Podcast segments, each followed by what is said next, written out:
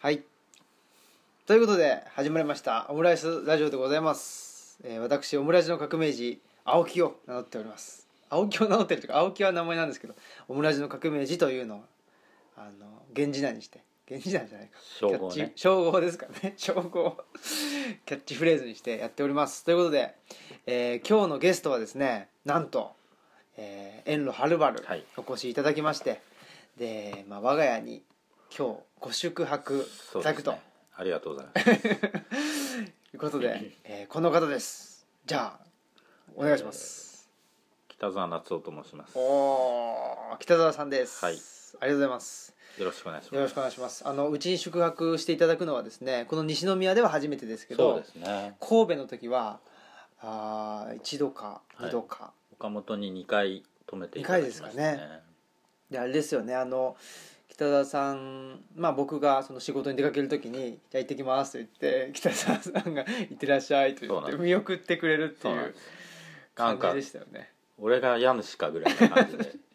っかりくつろいじゃうんけどそうでしたねはいはい、い、い記憶というかそうですねいい思い出っていう岡本いい町でしたけどねいい街ですよね、うん西宮はどうですかあの今日着いたばっかなんですけどすはいごいあの出会いがありまして出会いがあったそうですねそうなんですどういう出会いかっていうと、はい、あのまあちょっと待ち合わせが9時だったでしょそうですね夜の9時そうってあので僕はあの夜の7時40分ぐらいに着いちゃったんですよはいでどうやって時間潰そうかなと思って、でまあとりあえず検索したんですよ、はい近くに古本屋さんでもないかなとうん思うって、んうんさすがはいそしたらなんとそのね西宮北口の駅と直結している、うん、あの商業施設そうのです中ねに、はいえっと、古本屋さんがあったんですうんよ、うんうんあの二階堂さんっていうはい古本二階堂っていうお店で、うんうん東館の1階にあるんですけどねそうですねあのアクタという商業施設そのうです、はい角田西宮うん、で1階にあるのに2階堂さんとはこれいかにみたいなそうですね確かにで聞いてみたら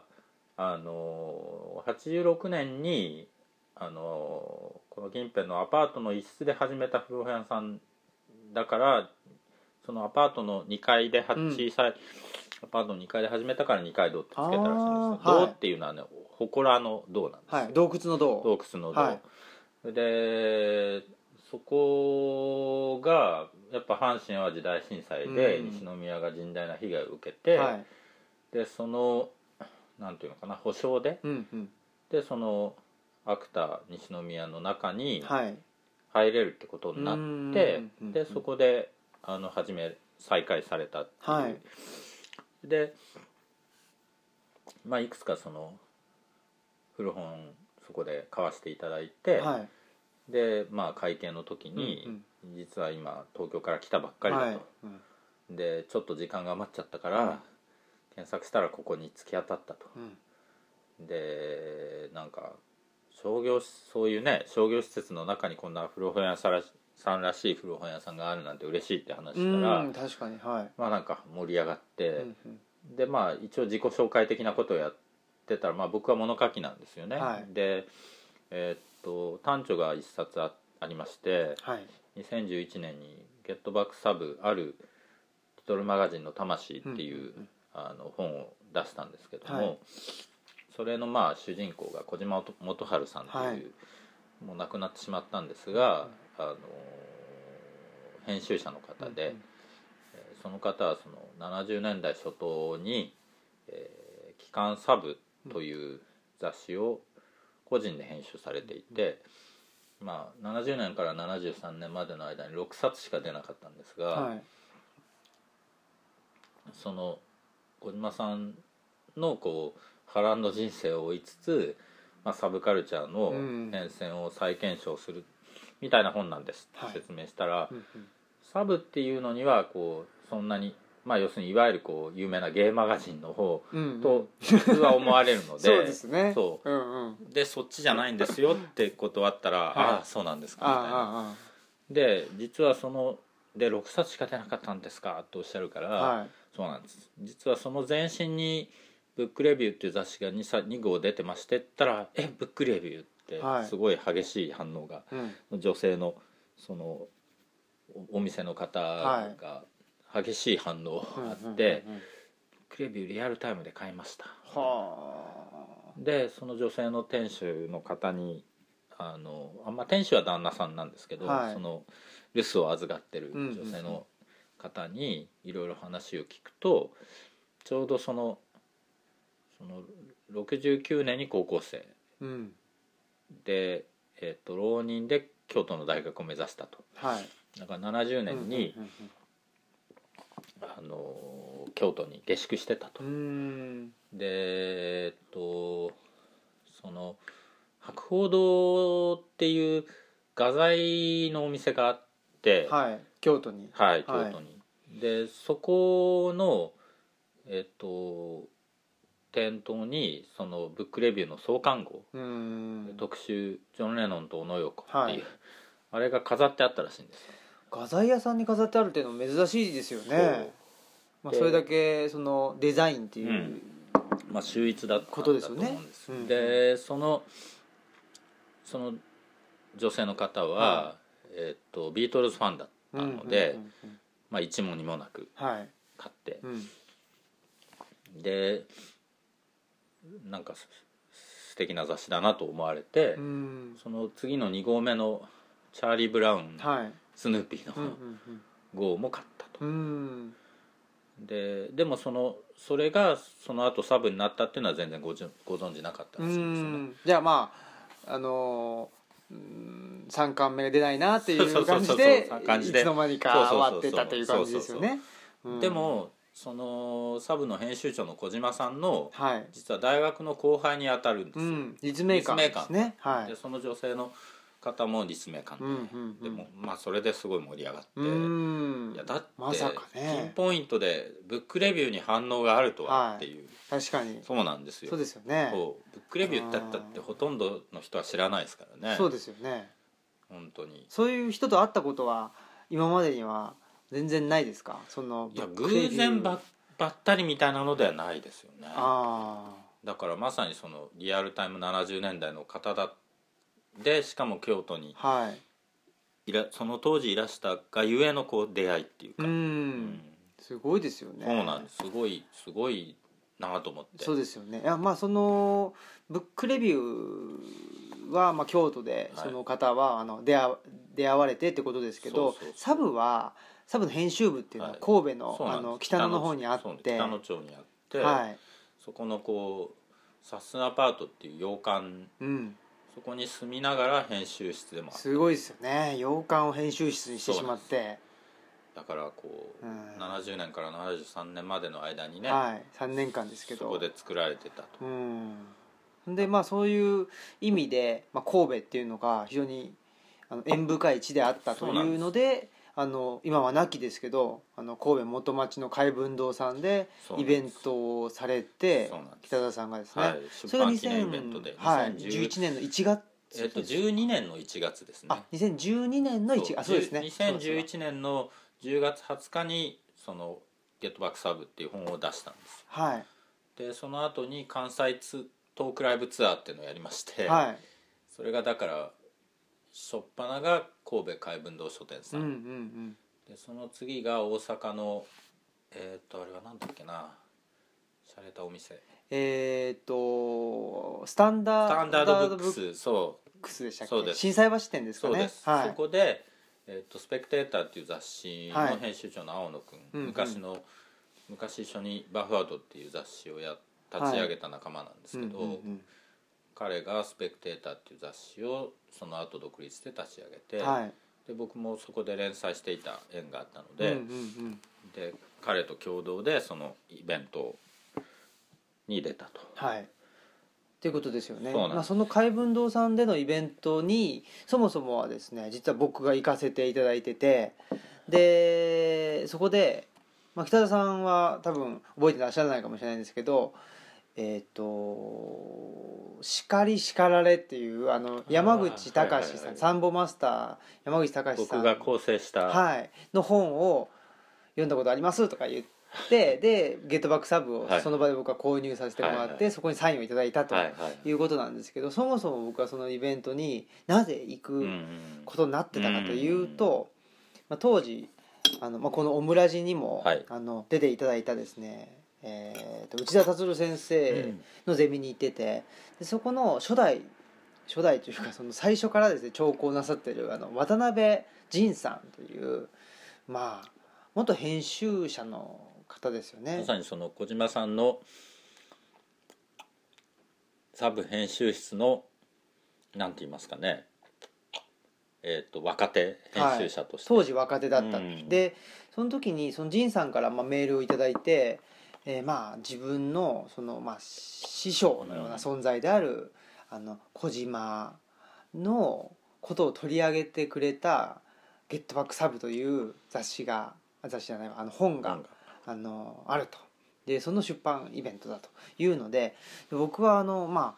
ああのリトルマガジンという存在すらもあまり知らなかったり、まあ、いわゆるミニコミですよね昔で言うね、はいんうんっていうことだったりしてたんで、まあ、仁さんの師匠の方なんだという感じでそれどういうのなんだろうなと思ってイベ孫ントにで孫弟子的なそうですね、まあ、そうそうそうあのそのだ内田達郎先生のゼミに、えーまあなんみ導いてくれたというか、存在でもあったのでその渡辺仁さんという方がでもあったのでこれは行くしかないというので、まあ、プラスその北澤夏夫という名前はい、そのえっと、はい山口君のそうですそうですそうですそうですえっと「思っ叱てり叱られ」ではい、見た覚えがあると、そうですねで僕はそその「叱り叱られ」という本は大好きな本だったんあれで、はね、あのー今古本でしか買えないんですが、はい、あれは自信作です正直言ってうんあれを読むと日本のポップミュージックの大まかな流れがはい、把握できるという作りになっております、本当にでも最初が太田圭一さんそうですねあ一番最初山下山達下郎さん達郎さんかで2回目が大竹栄一さん太田圭一さんそして3回目が岡林信康さん、はいはいで雑誌「クイックジャパン」という雑誌でうん載った3連発がそれで,、うんうんでその後は、えー、と書き下ろしうで、んはいえー、と虫かまやつさん、はいそれから佐野元春さん、はいそれからお奥奥田民民生生さんん合計6名のミュージシャンの方とそのサンボマスターの山口隆君のはい対談を収めて、うんで私が、えー構成し注釈をたくさんつけたとそうですね注 釈がそうなんですよいやそれがすごく僕はあのい印象深いというかで僕は嬉そしいのなあの音楽っていうものに対して造形というかあのすごく深い関心があってはいで網羅的にあのっていう人間でもないんですけどやっぱりあの何ていうんですかねあの本が醸し出すというか、まあ醸し出す以上にもう完全にあの山口さんのポートレートがねポートレートであドーとンってねその言葉でも言ってるんですけど、やはいっぱりその断絶じゃなくて、ね断絶をなくそうっていうなくそうっていうその意識がもうその本からはもうありありとまあ、世代を超えたつながり、ねはいやっぱそういう世代を超えたつながりにあのなんていうんですかね慣れる人ってなかなかそうはいないんじゃないかそなうとです思ってねて。そういういわゆるハブになれる存在がね、っていうこともあったんですけうんど、まあ、そんなことでですね僕はその関心から、まあ、北澤さんのあのイベントに行かせていただいて、で大いに感銘をあー受けてですありがとうございねますそれで結果的にその年の、えー文化祭ですかね神戸のはい某大学で行われた文化祭に、ぼ某なんですかあの まあ神戸山手大学というところですね、で行われた文化祭に、まあ、うちの奥さんことこのラジオではあのマスク P という名前があるんですけどはい、そのマスク P 氏がですね、あのーまあ、北澤さんをお呼びしたいと、あ招いてくださってね、はいなおかつ展で示もやってくださってね、そうなんですすよねその時にその、まあえー小島さんはがい70年から73年に、はいえー出されていた「サブ」という、まあ、サブカルチャーの「サブ」ですけど、はいですねの雑誌を全てですね全半年で7揃号えでたすんかだねねはい半年で揃えるってすごいよっていすうごいですよねありえないぐらいの、奇跡的にうん、だからそれぐらいあブックレビューも揃ったんですよねブックレビューだから全8冊全部ですねそうそうそうそうなんだからすごいことなんですそれはっていうことが起きたりしてですねで、まあ、そこで、えーイベントさせていただいて、でその時に泊まっていただいたんでしたっけねそうですねですよね、うんそれがとりあ最え初ずではしたはいそういうこともあったりして、まあ、北澤さんとはそれ以来の、ですね、はい、お付き合いをさせていただいているとまさにこう神戸に来たら泊めてもらう的な、はそうですね、い、そういう感じでありがたいなとい、やいやいやいや合ってますいやねーでもだからそうね今日ここ西宮北口なんですけども、いうんまさにそういう二階堂さん書店さうんんとのそういうブックレビューつながりの出会いがあり、すごいですねこれは何か呼ばれてるなとうん思ったねいやいやーすごいですよー、そうなんですうん、それでまああの「ゲットバックサブ」っていうのを読んだ時に、本の雑誌社というとこから出てますそうですね非常に分厚いと 550ページ辞書じゃないかっしていかうしぐらいの値段ははそう2800で円すよプねラス税で抑えてますい、はい確かに分量と、そうあですねとあの熱量そうですってねいうのを鑑みると非常にお安いというと思いますけどもねそうですねなおかつ本当ミにはいステリー仕立てのうんあそうですね物語なのではい探偵小説とかあのーミステリードラマとかお好きな方はうん楽しんでいただけると思うんですけど確かにその何でですかねどこかまあ時代背景が、はいまあ、あの始まりは70年そうですねのことですけど、まあいろんな証言をもとに構成されているとちょうどその小島さんと関係のあったいろんはない人たち、もしくは小島さんを認めたその同業者うんうんうんとかをこういろいろこう訪ね歩いてはい証言を収録しうつつん物語を紡ぎましうた、んうんうんうんいや非常に何ですかね小島さんの人生自体が、うんなかなかですね激動ね激動で波乱万丈そうですねアップアンドフォーうんル本当ライに ズアンドフォールかランドフォ ラーイルズアンドフォールですね本当にでもそんな感じであの何ですかねあのうーん言葉になかなうかんならないというか、そうね本当に感覚的なね、はい、まあ、その小島さんも本当にビートルズにやられて、うんうん、その意識が変わったっていうねはい、世代の人でうんうん、ジョン・レノンの一個下っていうことで自分は自分のお兄さんがジョンやみたいなことをよくうん言っておられました、うんうんそうそう風貌的にも当時はジそうョン・レノンのよそううななんだ神戸にジョン・レノンがいると言われたはいというそうそうそう神戸にジョン・レノンありとあいりうんというでそうなんだ結構名高かったという らしいですねそううん確かにその風貌は結構似てるなみたいそうですよね、なジョン・レノン眼鏡をかけうんうんうん、長髪でみたいなねそのでも70年代その前半っていうのはビートルズのやっぱり人気というのは、まあ、特に日本でだから要するにこあったんですう、ね70年に解散したでしょビーそトうでルすズよがねその解散の要因冷めらぬうちだから、うんやっぱりものすごくみんなショックを受けてねあでなその名残惜しさも含めてあはいビートルズ聴きまくってたんじゃないないかなと、うーんそうそうっていう感じなんですねそううんだからジョン・レノンがあのプラスティック・オのバンド、はい、ジョンの魂っていうのをね、はファーストソロアルバム出してうん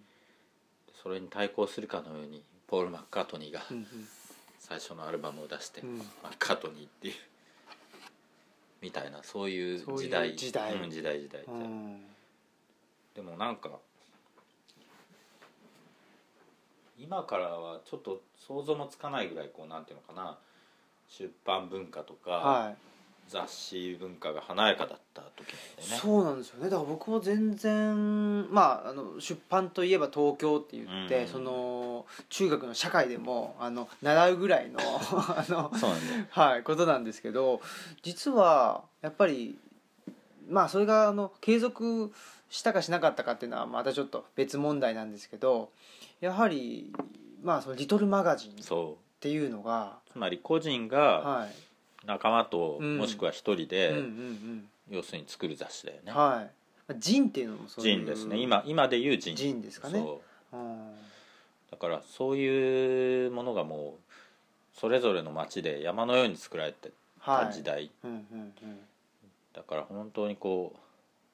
うエキサイティングな時代だったと思うんですようんねそういう中でもその機関サブっていうのはすごくこうヒップな雑誌ではい例えば横尾忠則さんが表紙をやった号もあれば、うん写真家の浅井新平さんがあのビートルズを撮った時のストーリーと写真を載せたりとか、うんうんうんうんあるいはこう文筆家の草森進一さんはが素晴らしい原稿をいくつも寄せたりとうか、んそういういろんな当時でそのサブって谷川俊太郎さんっていうあの詩人のはい日本で一番有名な詩人はいが名付け親なうんうんうだっんたりとかでそのスヌーピーのそうそうそう関係でっとていうことですもんねはそうだからそういうすごくそうそうたる人たちが寄稿していた、まあ、リトルマガジンいはいうんだからなんですそよのねあのーすごく不思議というか、まあ、今もうあのローカルカルチャーっていうのが結構、うーまあ、一つのあのトレンドだったりしてそうするとどうしてもその地域のものっうんていうのを前面に押し出すんまあねですよねでもその、えーまあ、小島さんが作ったサブっていうのは、まあ、神戸で作ってるんだけども、うんでも全国区なんだそうなんですよね 全然要するにそのローカルとか考えてないっていう考かえてないんですよ自ね分がなんか興味ある人好きな人にだけ原稿を頼むみたいそなうですねめっちゃわがままなんだしね、はいでもそういうそうそうたる人たちをちゃんと口説き落とせてうん原稿をもらってたんだからやっぱりすごいうん非常にこうなんていうのかなセンスあるはい方だったうと、ん、でも確か北澤さんもあの、えーっと本の中で本の中だったかちょっと違うところだったか忘れちゃいましたけど、小島さんはそのセンスが良すぎないのがいいってうんそうそういいやうことを本の中本の中でしたっけそうそれは僕が書いたんで、はい要するにそのセンス良すぎると嫌味じゃないはいはいでもこうセンスいいのうんに嫌味じゃないっていうのがセンス良すぎないっていう僕のあそーのいわゆる表現なんですけど、はいそれはその音楽的にもそうだし例えばそこで、まああの一見だって横尾忠則さんだってそうそうね当時もうスターなわけじゃないでスすーかパースタそうですよねー日本のアンディ・ウォーホルだうん、だからあの例えば東京じゃなくて神戸でやるんだからそんな有名人にあの声かけないよっていうでその自分の何ですかねまああのお父その小島さんのお父さんが、あのまあ、国そう文だ系ねの、和歌まのあはい、先生和歌の先生だったりするんでそういう、まあ、あの視点は持ってるしあの人脈も持ってるからそうそうそういう渋い路線でもい行こうと思えば行けると思うんですけどそうじゃなくて横尾さんとか、そうだねあの浅井新平さんとかそういう、まあ、ビッグネームをそうそうそ起用ししてっていう、うしかも飛び込みでみんな口説いてるからはね、い、 すごいですよそうね。だからそれぐらいやっぱり小島さん自身に魅力があったんだとあ思う、ね、本当そういう意味では神戸に情熱情熱のありだっーたねいろんなのありでそうそうそう、うんでも本当になんていうのかな不思議な縁に導かれるようにね、はい小島さんと出会ってその縁でそれこそ新平君ともつながりそうですねそして今日そういうブックレビューつながりでブックレビューつながりで、二階堂書店さんのつながりう、ん、なんとも不思議なねそうですね脈々と続いているうん今後も続くのかなみたいそうですねこれは何なんですかねこのあの例えばサブな、を、うん北田さんも最初に古本屋さんで手そうに取そっうて90年ぐらいかな、はいたまたま創刊号「ヒッピーラディカルエレガンス」っていう、はい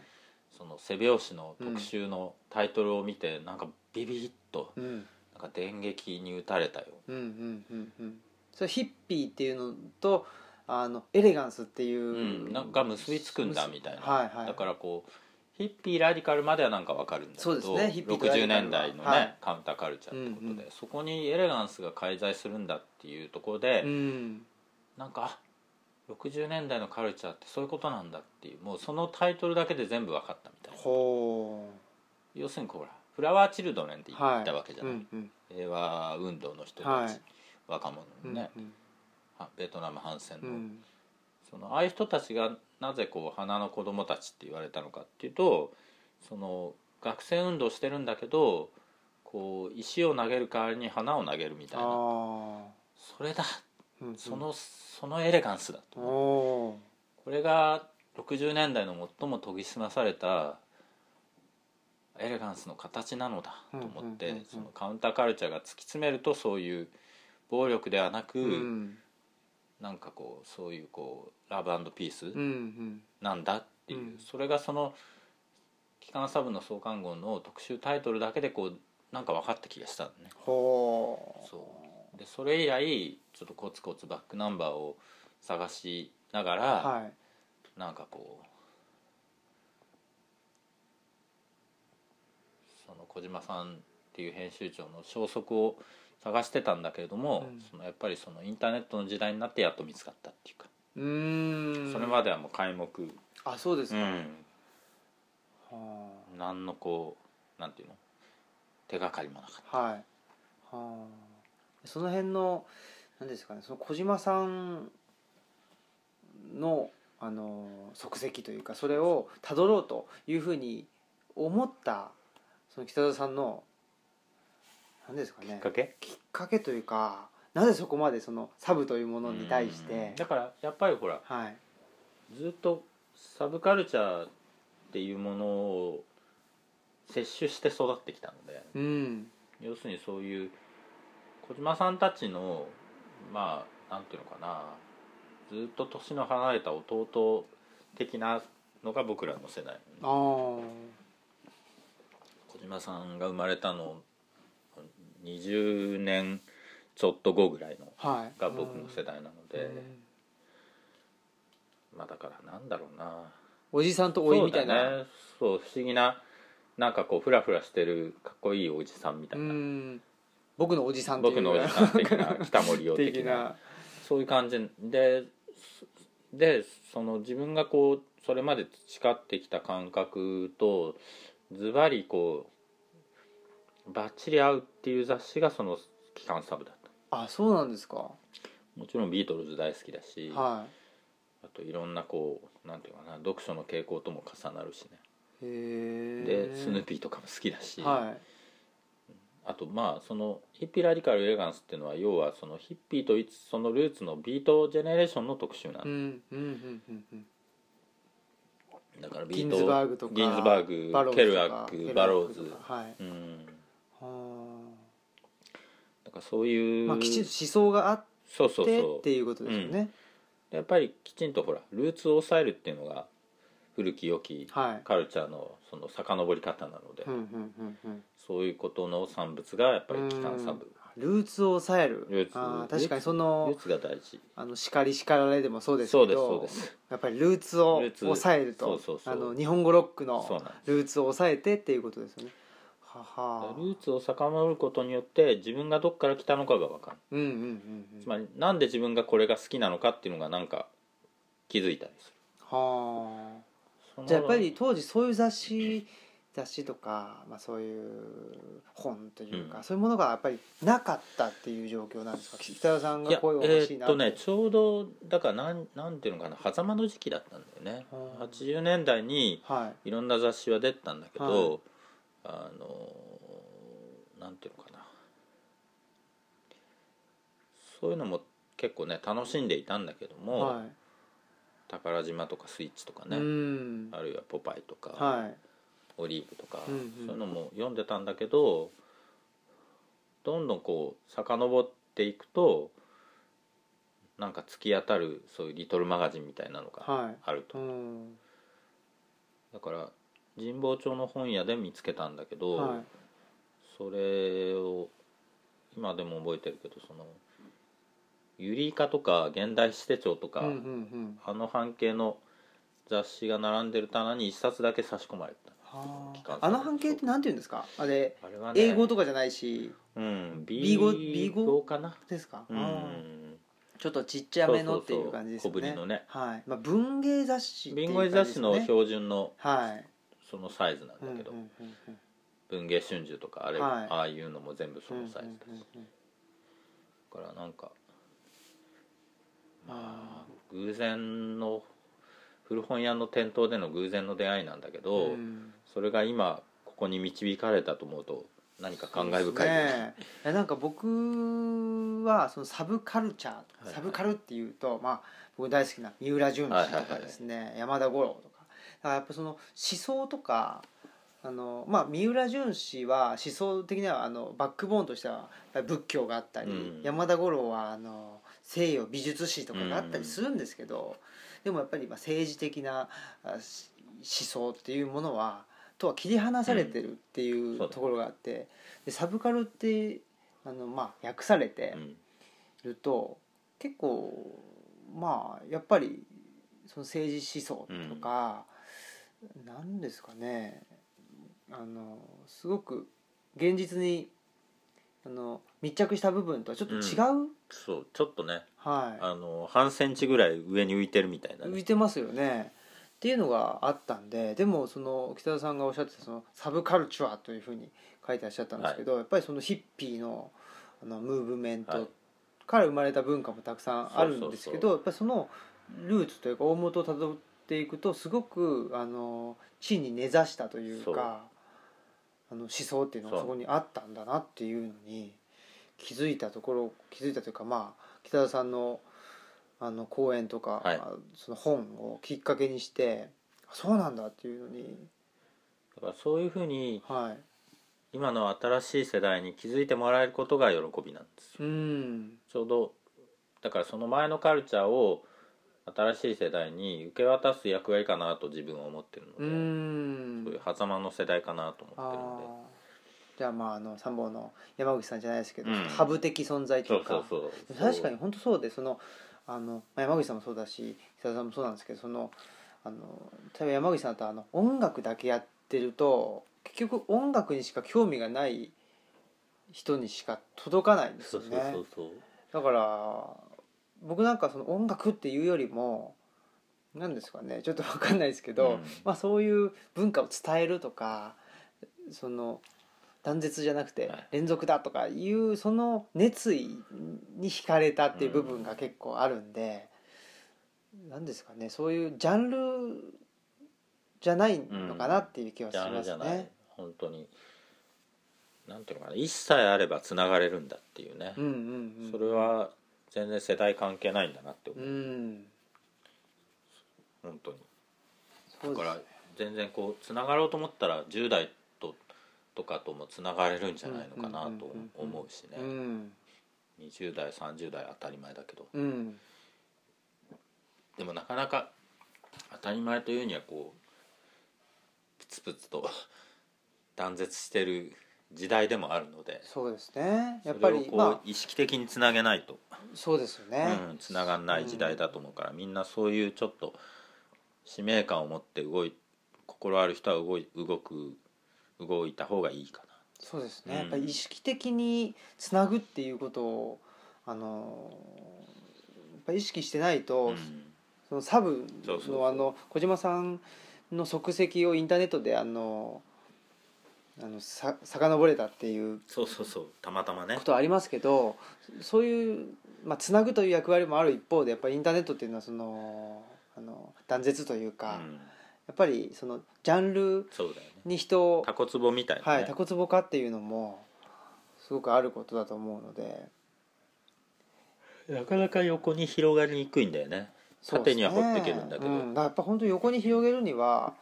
その生身の人というか、ほんとほんとはい、やっぱり仕込みだよそうですねで顔見てそうそう一緒に飯食ったり酒飲んだりしてそうそう今日もねおでん一緒に食べおまでん美味ししたかっけたど、ですね駅前のねはい僕初めて入りましたおでん田舎うんおでん田舎っていいですよねひらがなででもガラガラって入ったらもう満員でしたねそうそうだから多分地元の人に愛されてる、うんだってたらふく食べて飲んでかなり安かったよねそうですうね、ん、びっあくりそこはおすすめですねはい、いやーということで西宮のえおでん屋さんをおすすめしたとはいいうことで、はいえーまた次週も次週もはい、ぜひよろではしでくはおでは願いしたいということでじゃあ北澤夏夫さんでしたありがとうおござい疲まれし様た。でした